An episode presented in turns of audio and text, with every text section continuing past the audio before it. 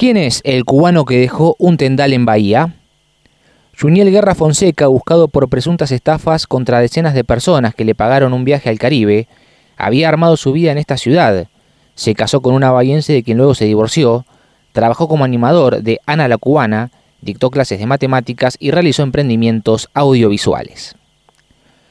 Juniel Michel Guerra Fonseca, el cubano prófugo señalado por bahienses como autor de estafas mediante el cobro de un viaje al Caribe que no se concretó, se radicó en nuestra ciudad hace 10 años, en medio de una relación amorosa con una mujer de Bahía, con quien se casó. El sospechoso buscado por la policía, apodado Chocolate por sus amigos locales, comenzó a ganarse el cariño de la gente como animador en shows ofrecidos por la profesora de ritmos caribeños conocida como Ana la Cubana, a raíz de la condición de docente, el presunto estafador también dictaba clases de matemáticas, computación y análisis matemático en establecimientos educativos desde nivel primario hasta universitario de este medio, y también trabajó en una vinería ubicada en la calle Brasil y habría incursionado en radio.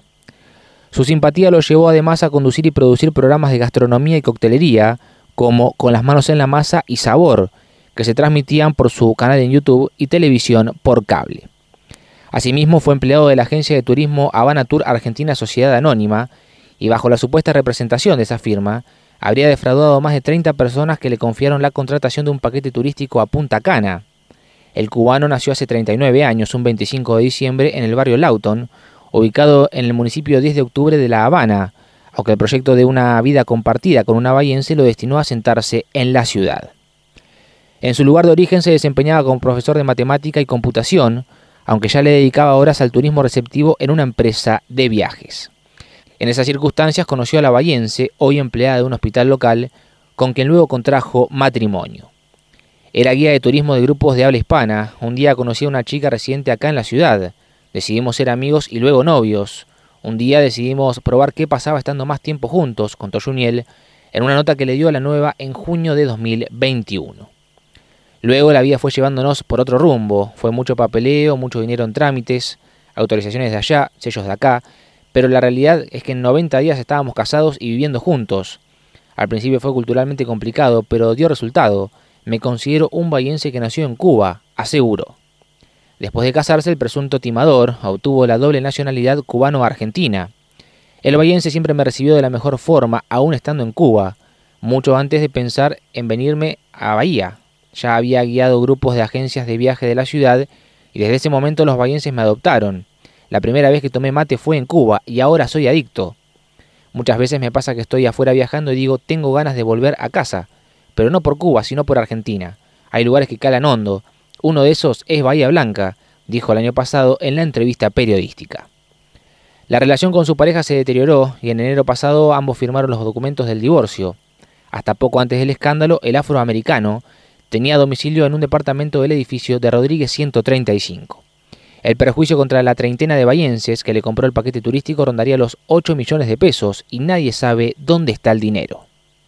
No solo a viajeros. Ever Ortiz, el administrador de redes sociales que prestaba servicios a la productora Chocolate Producciones Digital, creada por Guerra Fonseca, declaró que el cubano le debe 88 mil pesos por trabajos impagos. El joven de 27 años declaró que el sospechoso también mantiene una deuda por un monto similar con quien se encargaba de realizar el contenido audiovisual de sus programas. A Juniel lo conocí en 2020 y me planteó la idea de hacer un programa en nuestro canal de streaming.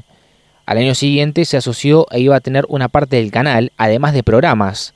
Aportó 600 mil pesos para la compra de equipos, pero no sé de dónde lo sacó, porque era profesor de matemáticas, señaló Ortiz.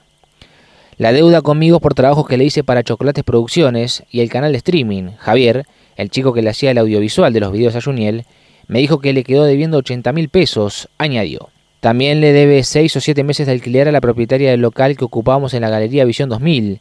Pagábamos entre 10 mil y 15 mil pesos mensuales, continuó. Ni bien conoció el extranjero, le pareció un emprendedor nato. Él ya trabajaba de showman en Cuba, Costa Rica y República Dominicana, con el nombre Chocolate Showman. Por eso, cuando nos reunimos en febrero de 2021, me propuso la creación de contenido para Chocolate Producciones pero su idea también era vender viajes a Centroamérica, porque tenía conexión con la embajada cubana, sostuvo Ever. No me parecía una persona sucia, pero sí alguien que quería negociar con todos, como lo hizo conmigo. No lo denuncié porque la única prueba que tengo son mis chats con él desde que nos asociamos en 2021 hasta hace dos semanas, cuando desapareció. De acuerdo con el testimonio de Ortiz, también le debería una suma al ex cuñado, a quien le habría pedido prestado dinero para hacer un negocio relacionado, al parecer, con un barco de cargas. Después de que Juniel se mandó la con ese dinero y esa persona, empezó a fallarnos porque con el canal de streaming tenía el compromiso de pagar el alquiler del local, electricidad, internet y demás servicios, finalizó Ortiz. Posteo en Facebook. El lunes 11 de este mes, Ever Ortiz dio a conocer públicamente sobre la deuda que Guerra Fonseca mantendría con él, y lo hizo por medio de la cuenta de Facebook de Chocolate Producciones Digital, a la cual tiene acceso por ser quien la creó. Juniel Guerra Estafador, desde septiembre del año pasado que debe 88 mil pesos, estuvo todo este tiempo diciendo que no deja a pata a nadie, y ahora me bloqueó en WhatsApp y para recibir llamadas telefónicas, y borró su fanpage de Instagram, trabajada por mi marca, dijo. Nunca le fallé en ningún trabajo y siempre tuvo su contenido en tiempo y forma, agregó Ortiz, quien pidió ayuda para localizarlo.